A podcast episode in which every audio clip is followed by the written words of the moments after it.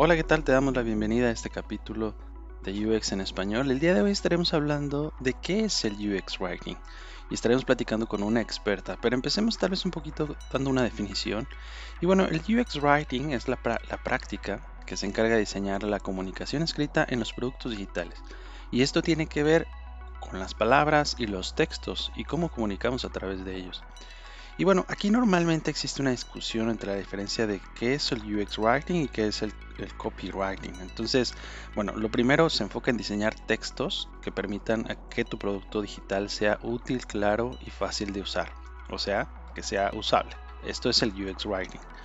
Y el copywriting, por otro lado, se enfoca en crear textos que atraigan clientes. Entonces este rol pues vive en el mundo de marketing. Pero bueno, mejor vayamos con una experta en, el tema de UX Writing que nos explique el proceso y cómo empezó ella su carrera de UX Writer.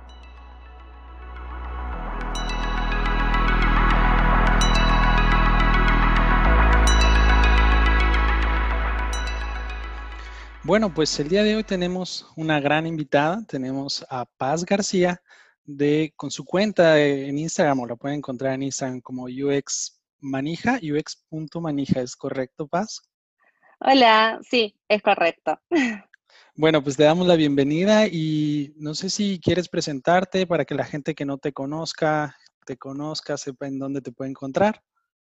Dale. Bueno, primero eh, agradecerte por, por la invitación a, este bello momento para compartir. Eh, mi nombre es Paz García, em, vivo en Argentina, en Buenos Aires, eh, trabajo en Mercado Libre, más específicamente en lo que es Mercado Pago como UX Writer hace dos años.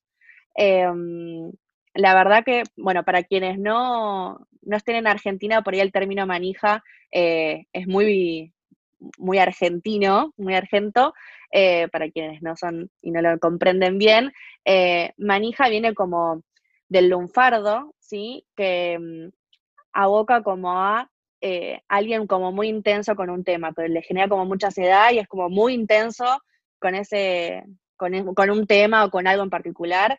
Yo me, me considero una persona como muy intensa y que cuando me gusta algo como que estoy todo el tiempo metida con eso y surgió porque creo que al menos en la comunidad UX somos todos como muy fanáticos y fanáticas del, tema y como que todo el tiempo queremos hablar y aprender y es como que estamos como muy metidos, entonces eh, creía que, esto de, la manija, em, nada, describía mucho a, todas las personas que, trabajamos o nos interesa UX.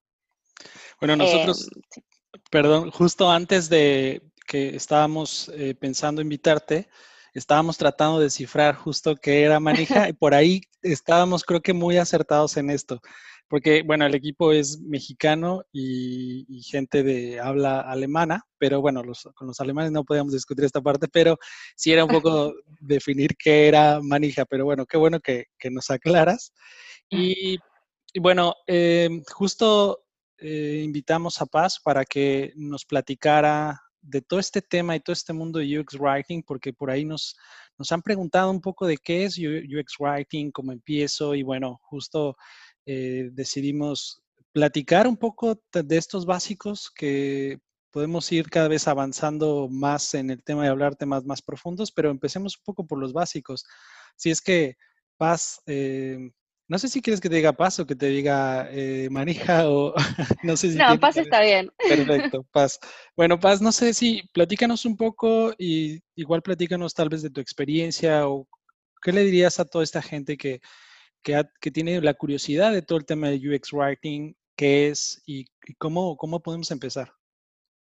Bien, bueno, primero contarles que yo estoy estudiando periodismo, ¿sí? si todo sale bien por ahí, eh, este año me recibo.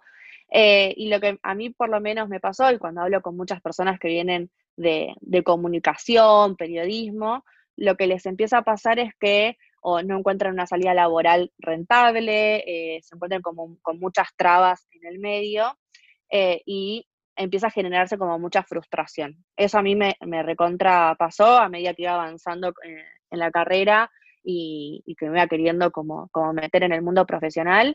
Em, y la, la, mayoría lo que empieza a buscar es una salida en community manager, más asociado a marketing, donde por ahí se, se ve hoy en día mucho más trabajo. A partir de eso, como que a medida que te vas metiendo en el mundo digital, eh, empieza a aparecer lo que es UX y UX Writing. Em, UX Writing eh, se asocia mucho a lo que es la parte de comunicación, eh, escrita, pero no solo, como que lo básico sí es la escritura, digamos. Por ahí alguien que se dedica a diseño gráfico, a UI, lo que va a terminar haciendo es el diseño de las pantallas y el UX Writer va a ser el contenido escrito. Sin embargo, como que uno empieza como a pensar toda la comunicación, ¿no? Es como algo más, más global. Em, y lo que considero que es lo, principal que uno tiene que tener, sí, es este amor por, por el escribir y por, por la comunicación.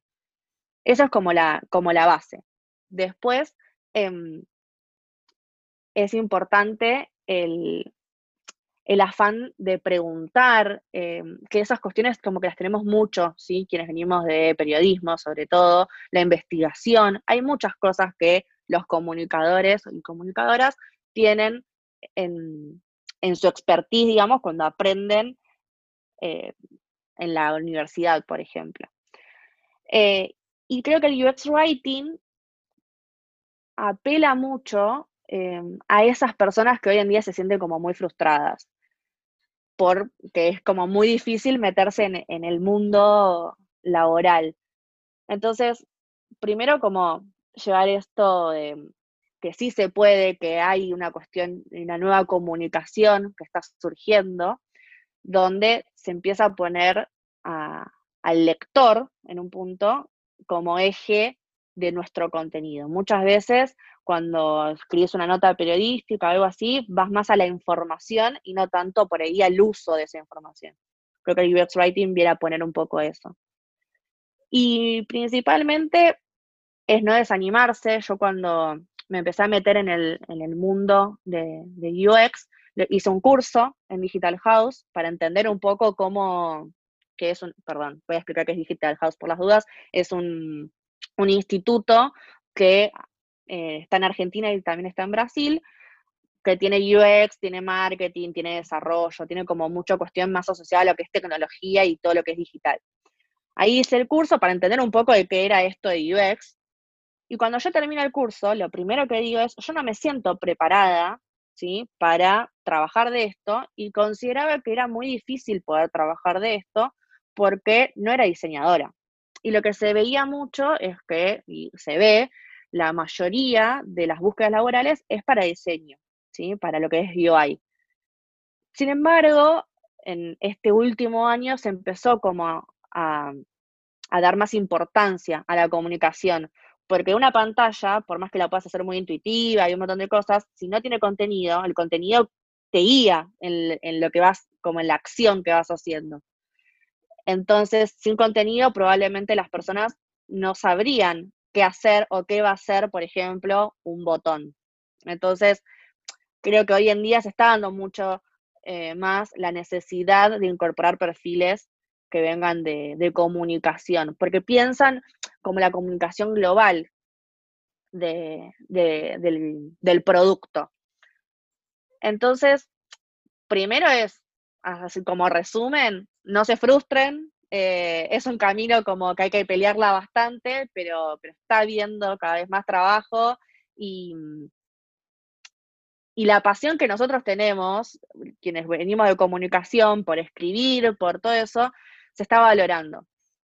Quizás en, los trabajos que estamos más acostumbrados, o donde las universidades te dicen que puedes trabajar, por ahí no es, hay que salir como, como a buscarlo. Y además no está habiendo tanta em, educación formal. ¿sí? Como que recién ahora se está empezando a hacer la educación formal. Hay muchos cursos eh, online, eh, pero educación formal, al menos yo no conozco, está viendo algunas que se están empezando a abrir, y además el contenido de la gran mayoría es en inglés. Bueno, pasa creo que en todo lo que es UX, todo está en inglés prácticamente.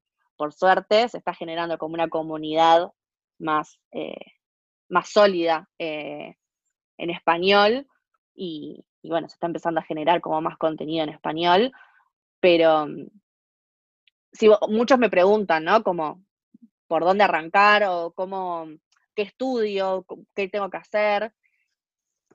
Y la verdad que sí. Justo ahí en ese tema, eh, digo, no, no, no, quería, no quería interrumpirte justo porque me parece que es parte de, de, este, de este diálogo que eh, de, las primeras partes que comentabas y que me parecen súper interesantes con la gente que va, que está estudiando carreras como comunicación, periodismo o hasta gente que está estudiando filosofía, ¿no? O, algunas otras carreras afín que tengan que ver con todo, con todo el tema de comunicación escrita, ¿no? Y hasta comunicación, justo la comunicación verbal, lingüística, em, que en lo particular, bueno, yo, yo estudié en México me parece que mucho de, como bien comentas, de los planes de, estudio están enfocados en este mundo análogo todavía, ¿no? Todavía no hay como una transformación como tal hacia una visión digital en donde la gente tenga una formación ya de, con el pensamiento de que los productos pues van a ser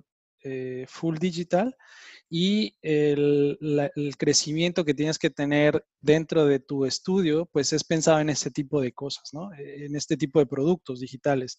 Entonces, eh, como bien, lo dice Pase, eh, la gente que está en carreras como eh, temas de publicidad, de comunicación, creo que es, ahora es una, una etapa, es una nueva etapa, ¿no? Y entonces se abren muchos más caminos para la creación de productos digitales. Y como bien lo decías, hay un tema de comunicación que no, no nada más tiene que ver con un componente eh, gráfico, no nada más tiene que ver con el contenido gráfico, sino lo que acompaña, y bien lo dice una de las, de las heurísticas de Nielsen, ¿no? la comunicación en un lenguaje natural, que es como si habláramos persona a persona. No hablamos persona a persona como eh, clic aquí, ¿no? Eh, eh, o este, este tipo de comunicación. Realmente hablamos con, con, palabras y con, con frases, con una estructura que tienen que ver en un lenguaje humano-humano, ¿no? Entonces, justo en estos consejos que comentas, la, la, creo que sí es súper importante complementar tu formación, como tú, lo, como tú lo hiciste en su momento, de llevarlo ahora a un tema que esté enfocado a temas digitales, ¿no? Y de ahí, bueno, platícanos también en tu experiencia cuando tomaste este curso y después, ¿cómo llegas a, temas de UX Writing? ¿En qué momento escuchaste o acuñaste el, concepto de UX Writing y, cómo fue tu, contacto con este, este, este concepto? Bien, a mí al principio me llegó primero lo que es UX, porque cuando entré, de, hice el cambio de trabajo y mm, mi puesto en realidad era de UX, pero no hacía nada de UX y no tenía ni idea que era UX. Entonces, como mi puesto era eso, lo, dije, bueno, ok, lo tengo que estudiar porque trabajo, o sea, mi puesto es eso. Cuando empiezo a hacer el curso, eh, nos empiezan como a contar las distintas partes y los distintos equipos y ahí conozco lo que es UX Writing. Y ahí dije, ah, ok, ahí es donde yo puedo trabajar, porque lo que veía eh, era que eran todos eh, diseñadores gráficos y muy pocos veníamos de, otros, eh, de otras profesiones. Que es como tal, como decías, en UX Writing vas a encontrar periodistas, comunicadores, em, vienen de filosofía, de letras, de edición, de publicidad, también redactores publicitarios, de marketing, como que vienen de varios lugares. Y en la comisión donde yo eh, estaba éramos, creo que tres que no éramos diseñadores. Después todo el resto eh, venían de ahí, que era un poco ahí donde me empecé como a frustrar porque yo decía, ok, hay muchas cosas que no voy a poder hacer, no voy a poder encontrar trabajo. Y justo, em, bueno, en la clase que era especial de UX Writing, vino Inés Castellano, que es la, la manager del equipo de Mercado Libre. Em, ahí no, después leí eh, un artículo que escribió ella, y ahí como que me empecé a meter en el mundo, pues dije, ok, ahí es donde yo tengo que apuntar, porque es donde está mi área de expertise, que es la escritura, básicamente, y la comunicación. Entonces, como que ahí es donde me empecé como, como a meter. Si bien yo venía como empezando a tener conocimientos de todo lo que era la comunicación digital, como que lo empecé a enfocar más al UX Writing. Entonces, como que ahí fue como donde lo encontré y como que empecé a hilar todo y era como, ok, me encanta esto, quiero trabajar de esto, pero bueno, en ese momento, hace dos años, no había tantas empresas que tuvieran puestos y tenía, tuvieran equipos de, contenidos. las que la tienen son empresas como muy grandes, muy consolidadas, como al menos en Argentina, en su momento eran Despegar o Mercado Libre. Eran como los lugares donde más podías eh, encontrar puestos de ese estilo. Hoy en día se abrió muchísimo más el abanico, creo. Entonces hay muchas más posibilidades de encontrar puestos de, trabajo eh, en empresas para, desarrollarte como, como UX Writer. Em, sí. Eh, bueno, eh, justo ahorita que comentabas de estos procesos, más bien de, la gente que está trabajando ya con, el rol de UX Writing y que empiezan con un rol primero de, UX, y si lo vemos en términos del proceso, ¿no? De, cómo se ejecuta UX, cómo se ejecuta UI, bueno, dependiendo de la metodología hay diferentes partes, ¿no? Hay una parte de empatización, una parte, de, o sea, justo de entender a la persona. ¿Y en qué momento o cómo, cómo para la gente que, que, que, no somos expertos en temas de UX Writing, cómo, cómo empieza un proceso de UX Writing? ¿Cómo, cómo se lleva a la realidad un proceso de UX Writing? Y igual tal vez platícanos un poco de, de, de tu experiencia y si tienes algún tipo de recomendación metodológica, ¿cómo se ejecuta este proceso? Te hago una pregunta ahí. ¿Hablamos del proceso de trabajo del UX Writing o del proceso de entrar a trabajar como UX Writer? Del proceso de UX Writing, de UX ah. Writing, ¿no? Ok. Em, bien, primero creo que lo último que, o sea, lo último que hace un UX Writer en un mundo ideal. Siempre voy a contar como el mundo ideal, después pasan cosas en el medio que no siempre hacen que las cosas sucedan como debería ser. Eh, pero lo último que hace un UX Writer en realidad es escribir. Es como el último paso prácticamente de todo nuestro proceso de trabajo. Porque muchas veces dicen, bueno, toma esta pantalla, escribí el botón. No, primero, antes de escribirte el botón, yo tengo que entender un montón de otras cosas. Eh, por un lado, eh, tenés que tener una guía de estilo y una voz y tono, ¿no? O sea, las empresas tienen, eh, los productos tienen su voz y su tono, ¿sí? Nosotros probablemente, justamente en un podcast, distinguen cuando hablo yo que cuando hablas vos, porque tenemos voces distintas. Esa voz es nuestra personalidad. Y también sabrían si estoy, si estamos contentos, enojados, si nos estamos riendo, de acuerdo al tono que usamos, ¿sí? O sea, entonces, nuestra voz es lo que nos identifica y el tono es lo que identifica nuestro estado de ánimo. ¿sí? Nosotros, por ejemplo, a una persona usuaria nunca le vamos a hablar de la misma manera cuando compró un producto a cuando le rechazamos la compra, por ejemplo. Entonces, primero como que tenemos que tener muy identificado cuál es la voz del producto y en qué instancia está pasando eso, o, o, lo que tenemos que escribir, para entender el tono que vamos a usar. Después tenemos un manual de estilo, qué palabras usa el producto, qué palabras no, como por ejemplo si escribe en infinitivo, si escribe en presente o si escribe como, bueno, entender cómo vienen esas cuestiones más técnicas y después hay que entender qué problema estamos resolviendo, cuáles son las necesidades de la persona, qué es lo que queremos que haga esa persona, el contexto de uso, como que tenemos que entender todo el contexto y un montón de cosas. Y como último, con todo ese conocimiento en la cabeza, bajamos eh, a la pieza, ¿sí? Al, el contenido. Y para bajar el contenido hay un montón de herramientas y un montón de técnicas. Cada persona, creo que eh, cada UX Writer tiene como su librito y cada, o sea, yo trabajo de una manera, una compañera mía trabaja de otra manera, por ahí llegamos al mismo resultado, pero los caminos son distintos. Y también es muy difícil a veces porque es como esta escritura sin autor, ¿no? Porque no es que después pones como, primero escribió Paz García como escribió este botón, ¿no? Y por otro lado, tenés que salirte de tu propio estilo, porque cada persona tiene su estilo de escritura. Entonces también tenés como que abstraerte un poco de tu estilo de escritura porque hay personas que escriben más formal, otras que escriben más coloquial. Bueno, hay que eh, escribir un poco como cómo hablaría el producto. Y esto es lo, que vos decías al principio.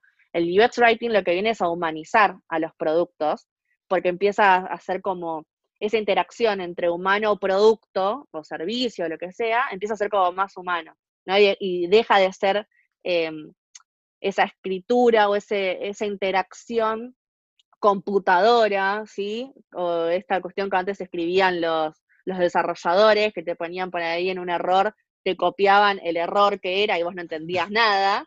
Bueno, nosotros como que venimos a, pensar un poco eso, ¿no? ¿Qué siente esa persona cuando va a ver la, pieza? ¿Cómo queremos que se sienta? ¿Cómo Empezamos como a entender muchas más cosas de esa interacción para poder hacer el contenido que sea eh, usable, que sea funcionable para la persona. Oye, en ese, en ese tema que comentas, me acuerdo, lo primero que me viene a la mente es la pantalla azul de, Windows, ¿no? Que, ponía justo su código de error y después lo rediseñaron, ¿no? Que, todavía tiene como áreas de oportunidad, pero bueno, que de hecho la simple pantalla azul es un área de oportunidad, pero eh, bueno, asumieron ese error y eh, la comunicación la hicieron diferente. Yo recuerdo hace muchos años que justo una, eh, tuvimos una, un seminario con una, una, una, señora que era, me parece que era de filosofía y letras y que el seminario era justo de redacción. Em, fue un seminario porque los entregables que estábamos haciendo, que era justo la documentación del producto que estábamos entregando, eh, tenía áreas de oportunidad en, la redacción porque lo estábamos haciendo muy técnico. Entonces el cliente decía, oye, necesito también yo entender qué me estás tratando de decir. Entonces tuvimos esta reunión y ella justo nos decía que, la, que ella le, parecía eh, horrible, eh, sus palabras fueron justo esas, que dentro de una pantalla de error venía un ups, algo salió mal. Para ella era muy, muy, eh, pues, era un shock porque decía, no podemos eh, redactar así.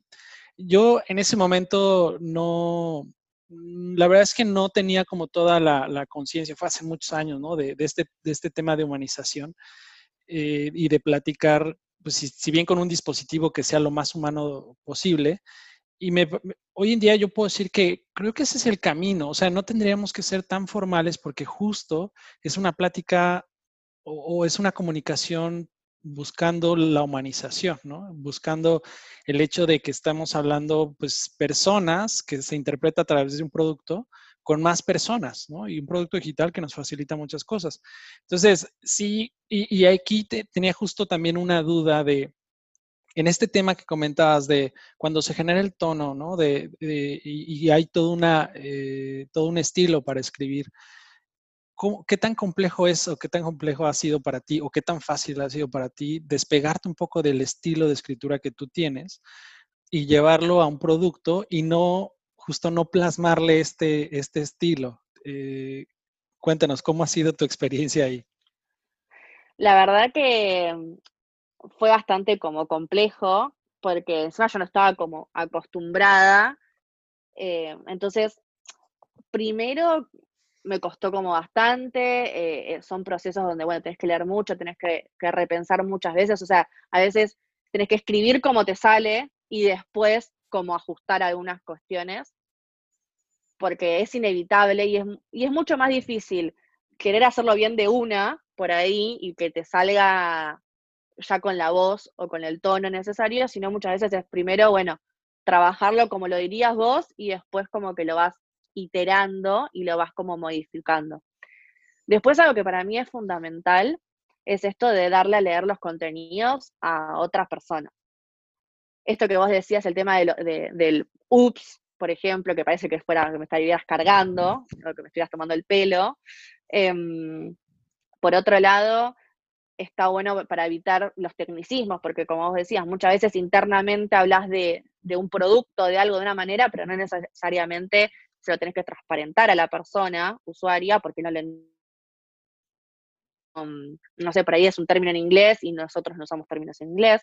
Entonces, creo que fundamentalmente es eso, es darle a otra persona, a un colega o, o a alguien que no tenga ni idea tampoco, a leer el contenido por un lado es para detectar estas cuestiones donde estás siendo muy técnica o donde estás pifiándole en algo, Y por otro lado está bueno para justamente esto de la voz y tono, darle a personas que sepan de la voz del producto para ver si hay en algo que está, eh, le estás pifiando, básicamente. Por un lado es eso. Y otro que yo también lo que hice fue armarme un tesauro, que esto es algo que lo amo, que es, porque el tesauro, que lo cuento siempre, porque pasa que un día me lo presentaron y fue tipo, ¡ah! Me encanta. es como armarte tu propio diccionario de sinónimos, básicamente. Entonces, lo que haces es como definir para ciertos términos, asociada a la voz que vos tenés como producto, cómo deberías hablar de esos términos. Entonces, por un lado, eso lo que te ayuda es a, bueno, siempre que vas a hablar de algo, hablar de la misma manera, eh, respetando esa voz, y por otro lado, te ayuda a no siempre tampoco escribir lo mismo de la misma manera, porque a uno también a veces le cansa siempre escribir de la misma manera. Eso también es con algo con lo que hay que luchar también, porque para mantener esa consistencia de los contenidos, que es lo que te ayuda la guía de estilo y la voz y tono, siempre escribís de la misma manera y siempre las frases más o menos se van a componer de los mismos términos, y a veces escribir siempre lo mismo te cansa mucho, porque esa cuestión de la creatividad como que se empieza por momentos a diluir. Es lo mismo que le debe pasar a cualquier diseñador con, manuales de estilo y todo eso, que las pantallas siempre son de la misma manera, los mismos colores, con los mismos, o sea, entonces la creatividad eh, empieza como a reducirse y, hay que ponerla como en otro lado. Yo creo que mi creatividad la pongo en, los procesos, en cómo encaro ese contenido, ese entendimiento, por ejemplo. Entonces, creo que esas cuestiones son las, las principales cuando tenés que, que escribir, ¿no? Y también para, e, es como, no siempre, que eso al menos a mí es lo que me gusta de Mercado Libre, es que no es que estás tres, cuatro años siempre en el mismo proyecto y siempre escribiendo de lo mismo. Puedes ir cambiando como de equipos y de productos, entonces eso también ayuda un poco, ¿no?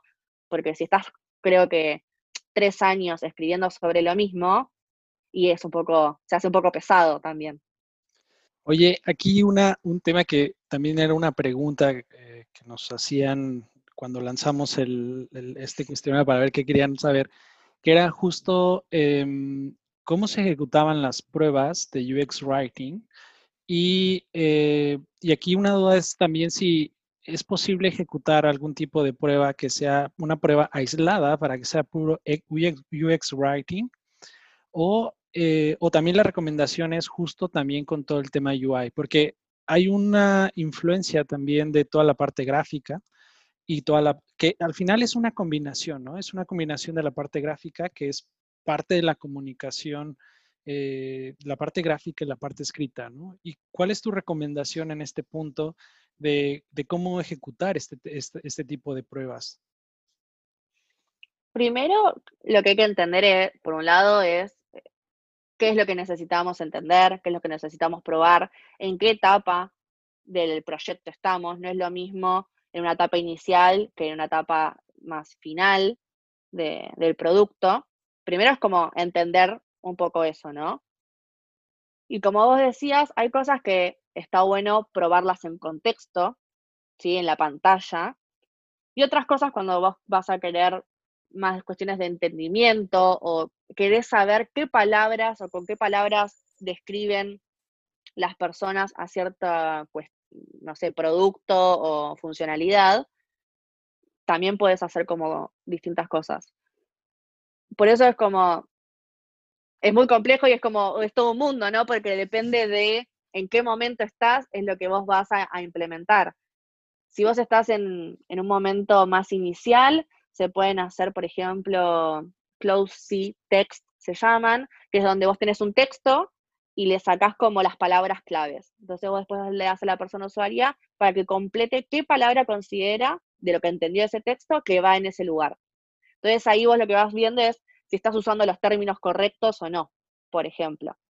O en las pruebas de usabilidad, muchas veces al final se hace una pregunta donde le decís a la persona, bueno, si se lo tuvieras que contar a un amigo o a un familiar o quien sea, ¿cómo se lo contarías? Y ahí empezás a registrar qué palabras usó y cómo lo describió, para ver si vos estás usando las más palabras y se está entendiendo. Entonces, vos puedes hacer muchas de esas cosas. Después, si estás en una etapa como un poco más donde ya tenés el diseño, las cuestiones de qué considerás que va a ser ese botón, por ejemplo, si apretás ese botón, qué vas a hacer después para ver si el botón está siendo eh, explicativo o no. Entonces, hay como muchas formas de testear el contenido y está bueno, ¿sí? Que no solo se testeen las interacciones.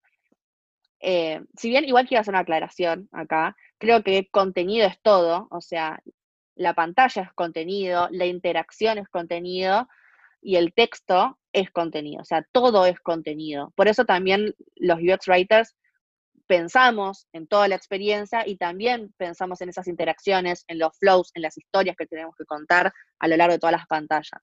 Quería hacer como esa aclaración porque creo que justo lo, fuiste hablando y está bueno como hacer esa aclaración. Esa es una muy buena aclaración porque eh, justo ahorita ya empezamos a ver mucho más la especialización de cada uno de los roles, ¿no? Temas de UX Writing, temas de UI, eh, y algunos conceptos mucho más puntuales, ¿no? Como el maquetado, todo el tema de wireframe. Pero al final, todo es una sola experiencia eh, que vas a entregar al, usuario, ¿no? Si bien puedes, por un lado, hacer todo el tema de el tema gráfico y, hacer el tema de UX Writing, al final, el, el, cliente que está allá afuera o la persona o el usuario que está allá afuera va a tener una, una sola experiencia con una pantalla y después con un flujo, eh, con todo un user journey o, con todo un producto y después hasta con toda una marca. Entonces, es un trabajo, como bien lo dices, eh, colaborativo 100% para entregar una sola experiencia. Oye, y aquí, hay una pequeña duda. ¿Cómo, ¿Cuál sería tu recomendación para aquellas startups o aquellas eh, empresas que, si bien empiezan ya a globalizarse, ¿Y cómo, qué, qué, qué, qué rol trabaja aquí o qué, qué, influencia hay en el tema del lenguaje sobre una persona que habla español, pero en México, como yo, o una persona que habla español en Argentina, que tiene algunos otros, eh, otro tipo de, de, de, español, ¿no? Porque al final, bueno, es, es español, pero utilizamos diferentes palabras y ¿Qué rol juega en, el lenguaje? Creo que también es un tema bastante interesante, ¿no? Cuéntanos, ¿qué, sucede en esta parte? Sí, eh, es un tema bastante interesante porque justamente en eh, mismo, o sea, ese castellano, ¿no? Ese mismo idioma, por ejemplo, pero varía tanto desde países y mismo dentro del país. Eh, un porteño, alguien que vive en Buenos Aires, no habla de la misma manera que alguien que vive en Córdoba por ejemplo, acá en Argentina. Y debe pasar eh, en todos los países. Y es muy importante tener en cuenta eso cuando las personas, eh, o las empresas, perdón, se empiezan a, expandir hacia otros países, entender muy bien eh, las palabras que usan en esos países. Porque, ¿qué pasa? Si vos tenés el mismo contenido para todos los países, va a tener problemas de entendimiento. Por ejemplo, algo recontra básico. En Argentina hablamos de pagar en cuotas. Y en México no se habla de cuotas, significa otra cosa cuotas. Sí. Es mensualidades. Entonces, tener en cuenta esas cosas eh, te va a afectar muchísimo el entendimiento. Y vos poder ahí decir, che, en Argentina me va re bien, me entienden perfecto, y en México no. ¿Por qué pasa eso? ¿Qué es mi recomendación? Eh, la recomendación más cara para ahí, para las empresas que te, van a decir, tipo, no, pero vos lo que necesitas es tener eh, personas nativas del idioma del cual eh, y del país en el cual estás lanzando el producto. Porque yo, por ejemplo, naturalmente hablo en voceado y es una desconstrucción que tuve que hacer a la hora de empezar a trabajar eh, en Mercado Libre, de hablar en neutro eh, al escribir. Y es el día de hoy que después de dos años me sigue costando bastante y muchas veces empiezo a escribir en voceado y después lo paso a neutro porque me sale natural. Eh, entonces, la recomendación es, eso, tenés que tener personas que hablen, eh, que estén en ese país, que conozcan los localismos, que conozcan un montón de cosas, porque si no tu contenido no se va a entender y vas a tener muchísimos más problemas y te va a terminar saliendo más caro toda la inversión que estás haciendo si el contenido no se entiende que si tuvieras una persona que te ayude en eso. O sea, nosotros en Mercado Libre y en otras empresas tienen equipos de, traductores o, personas que directamente escriben en el, eh, no es idioma, ¿no? Pero en el, en el regionalismo, digamos, de, ese país. Justo con la, solo, con la palabra que eh, yo te dije hablar en español, tú dijiste hablar en castellano, ¿no? Eh, que bueno, ahí podríamos también ver cuál podría ser no, pero sí, yo creo que también pasa que uno es justo la experiencia, otro es el tema del entendimiento. Y, creo que en otro, en otro nivel ya de adopción es justo el que te hablen en, tu, si bien es español, pero que te hablen, o que la, que la solución tenga una comunicación contigo en un lenguaje que es común para ti, ¿no? Si es un español de México, la adopción es mayor, ¿no? Yo creo que también tiene este, este otro nivel eh, que, como bien dices, ¿no? El tema de, entendimiento de qué es una cuota o qué es una mensualidad eh, son tanto más riesgoso este, en el tema de, la experiencia. Oye, y aquí también hablamos un tema que es un tema, yo creo que eh, muy, muy importante y, también es un tema que tenemos que empezar a hablar cada vez más, que es este tema de, lenguaje y ese lenguaje inclusivo, que si bien no vamos a, detallar, eh, vamos a buscar tener una plática mucho más profunda eh, con alguna recomendación, una persona que aquí nos recomendó Paz, eh, vamos a contactarla y que, que, si quiere platicar con nosotros, porque este sí es para todo un podcast, pero ¿Qué nos podrías empezar a decir en todo este tema de, lenguaje inclusivo y que creo que mientras más hablemos de él, creo que más vamos a tener conciencia y mucho más vamos a, poder desarrollar productos con un lenguaje mucho más inclusivo. Sí, ahí primero, eh, bueno, como vos decías, eh, te di mi recomendación para, para profundizar sobre este tema porque creo que hay mucha tela para cortar, pero sí creo que es nuestro deber como, profesionales em, incluir a todas las personas en las experiencias, tanto desde el lenguaje que utilizamos como de las interacciones, o sea, esto de la perspectiva de género y la accesibilidad. Con respecto a la perspectiva de género, yo particularmente considero que el lenguaje español es muy rico, ¿sí? Y que, tanto como dice Emi, eh, alegre, em, lo que es existe es el uso del lenguaje, no el lenguaje en sí. Entonces es el uso que nosotros le damos al lenguaje es sexista.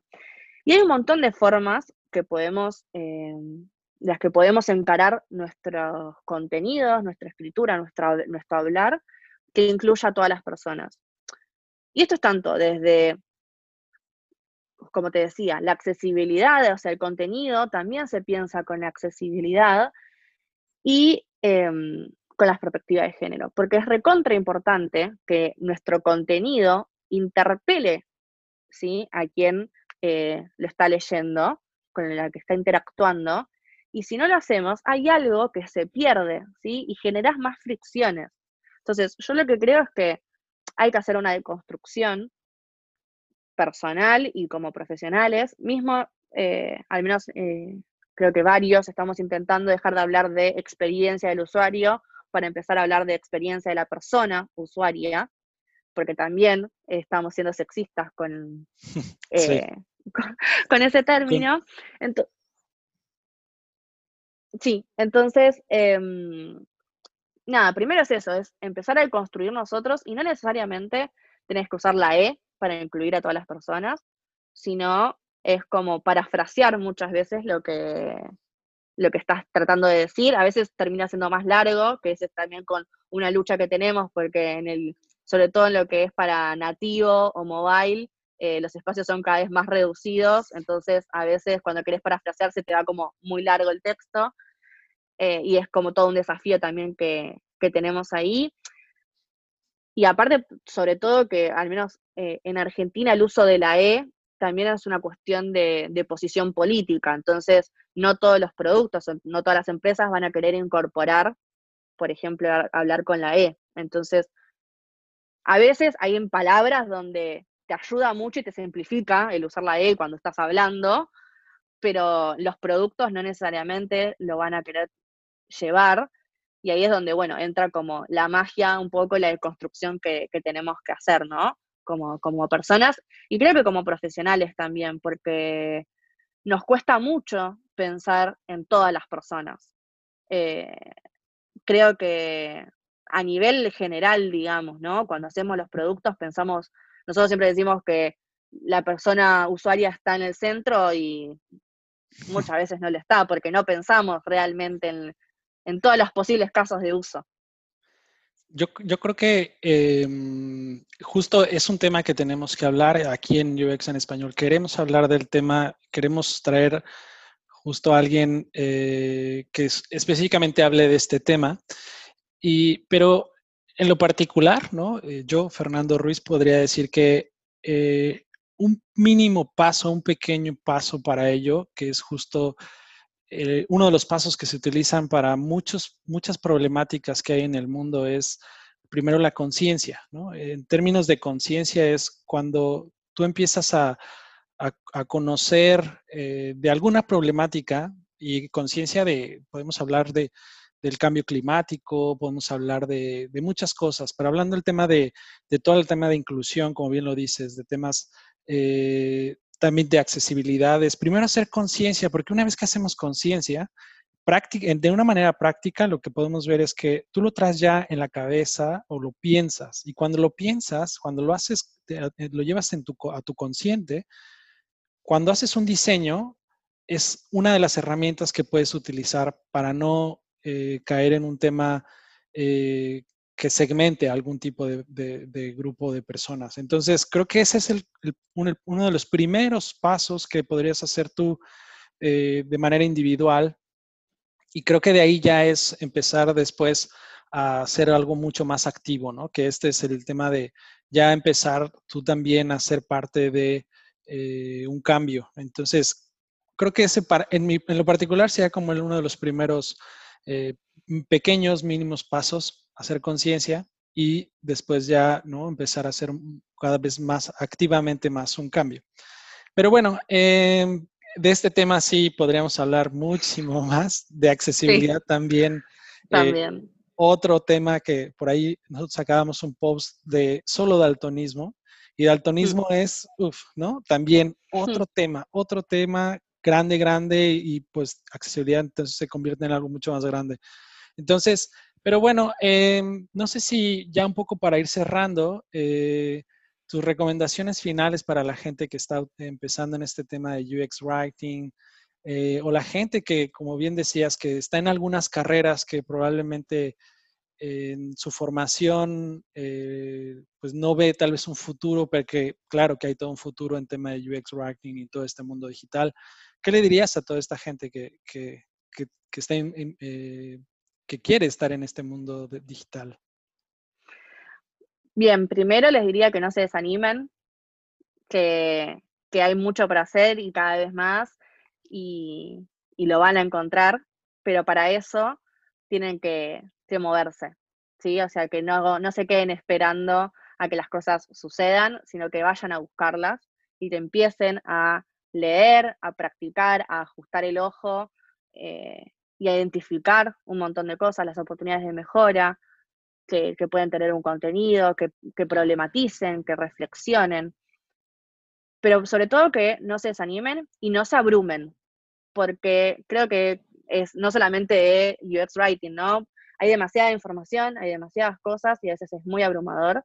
Por eso creo que la comunidad en Instagram es fundamental, porque ayuda un poco a guiar a las personas con, con información y es un ambiente súper solidario, entonces siempre vas a tener a alguien eh, que esté dispuesto a, y dispuesto a darte a una solución, a escucharte, a darte su, feedback.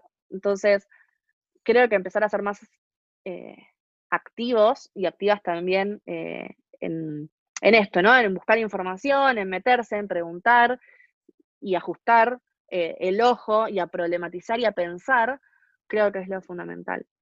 Así que nada, primero es eso, que no se desanimen porque yo me sentía muy desanimada, muy frustrada al principio porque sentía que no iba a encontrar y creo que hoy en día está todo dado para que cada vez más personas eh, puedan trabajar de UX Writer. Oye, por ahí, eh, no sé si todavía lo tengas activo, pero hace tiempo hiciste un live eh, platicando de un producto que lanzaste. No sé si quieras platicarnos de eso, que también le puede servir a la gente. Sí, sí algo que, me pasa y creo que nos pasa a todos es que tenemos miles de pestañas abiertas en nuestro navegador porque nos pasan links o porque estamos investigando en algún lado y tenemos como miles de pestañas abiertas y a mí empezaba, primero la computadora me estaba por explotar, porque tenía tipo miles de cosas abiertas. Entonces lo que empecé a hacer yo fue hacerme como un en Notion, que amo Notion, me empecé como a pasar esos links y a, eh, nada, tipificarlos, a, a, hacerme como algunas anotaciones, saber si lo había leído, si no lo había leído, pues también me pasaba eso, a veces como que no sabía si lo había leído, si no. Y lo que decidí fue abrirlo a la comunidad. Primero empecé a pasar todo lo que era de UX Writing, porque es bueno, como lo que más tengo y es como mi área de expertise. En algún momento retomaré y lo abriré a, más áreas. Ahí lo que hice fue poner todo lo que yo tenía de, links, videos, eh, todo, toda la información que yo tenía dando vueltas. Entonces era como un repositorio por si querías aprender sobre algo en particular, no sé, querías saber de voz y tono o de guía de estilo, podías hacer los filtros y encontrar contenido específico sobre eso. Entonces eso ayudaba un poco a no sentir ese abrume por ahí que, que nos pasa cuando querés meterte en algo y hay tanto dando vuelta. Así que sí, eh, está ahí, también hay búsquedas laborales, por ahora tengo de Argentina, pero también si, si me van mandando de otros países, la intención es como, bueno, que en un solo lugar puedan encontrar eh, bibliografía relacionada, que puedan encontrar trabajos y puestos de trabajo.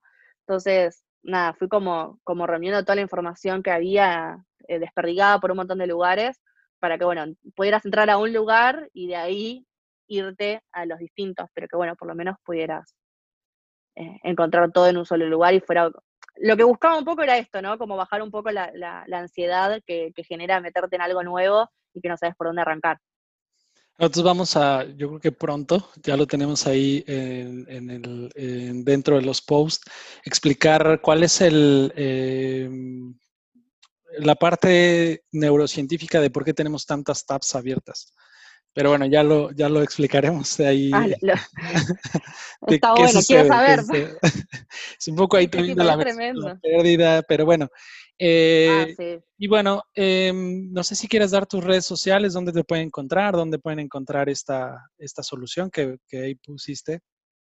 Eh, en Instagram como ux.manija, ahí en el link que envío van a encontrar el Notion, donde van a encontrar toda la información que recién te contaba. También me pueden escribir, obviamente, para cualquier duda que tengan. Y después en LinkedIn como Paz García Moglia, ahí también me pueden, me pueden encontrar. Genial. Bueno, pues eh, ahí tienen otra solución más, no hay pretextos para no aprender.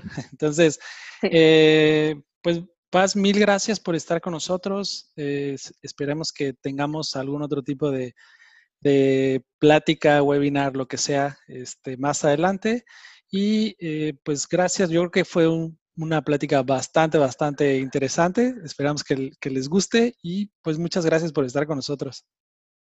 Gracias a vos por, por invitarme.